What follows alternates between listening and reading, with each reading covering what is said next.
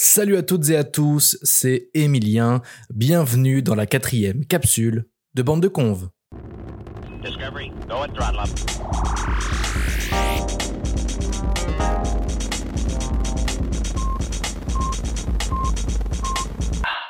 Toujours pas d'émission avec l'équipe aujourd'hui, bien que la situation actuelle ressemble à tout sauf à un confinement, Bande de Conve reste malgré tout confinée et je ne peux toujours pas retrouver Erwan, Cécile et Chloé.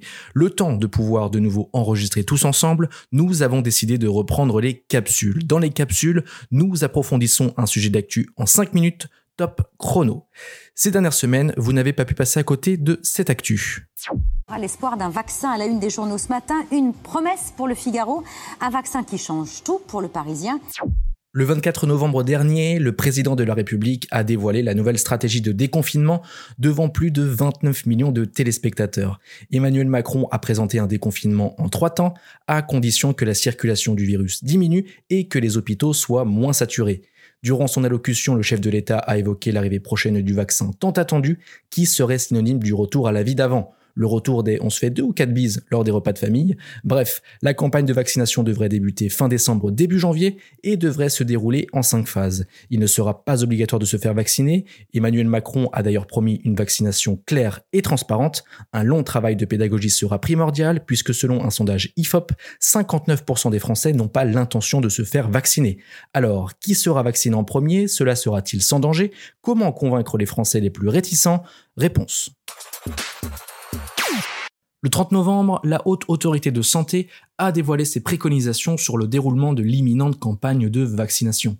Les doses de vaccins seront livrées au compte-gouttes, tous les Français ne pourront pas être vaccinés en même temps. Sans surprise, les plus fragiles seront les premiers à recevoir le vaccin et c'est dans les EHPAD que débutera la longue campagne de vaccination.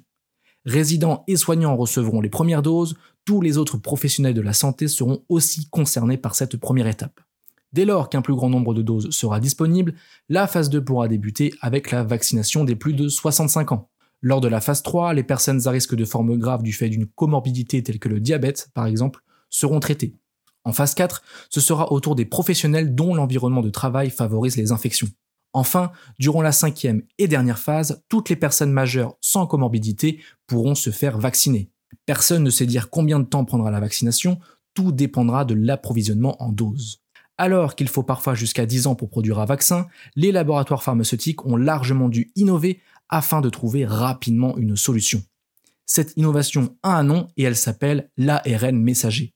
Pour tenter de comprendre ce qu'est l'ARN messager, j'ai dû lire quelques articles et j'ai eu l'impression de relire mes cours d'SVT du lycée. J'ai lu des phrases sans comprendre un seul mot.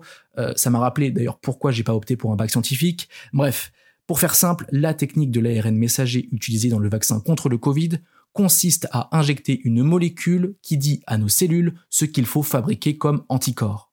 En gros, contrairement à d'autres vaccins, aucune dose de virus n'est injectée. Or, c'est la reproduction du virus en laboratoire qui prend beaucoup de temps.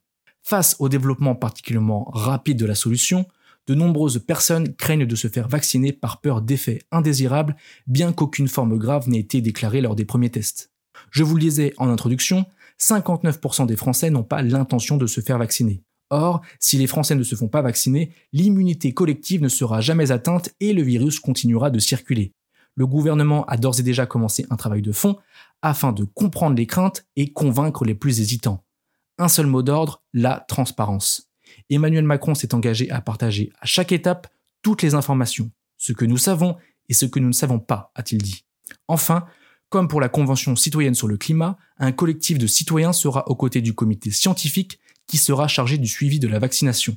Vous, chers auditeurs, pourrez très bien être désignés pour avoir accès aux mêmes informations que le gouvernement. Emmanuel Macron mise sur la transparence pour gagner la confiance des Français.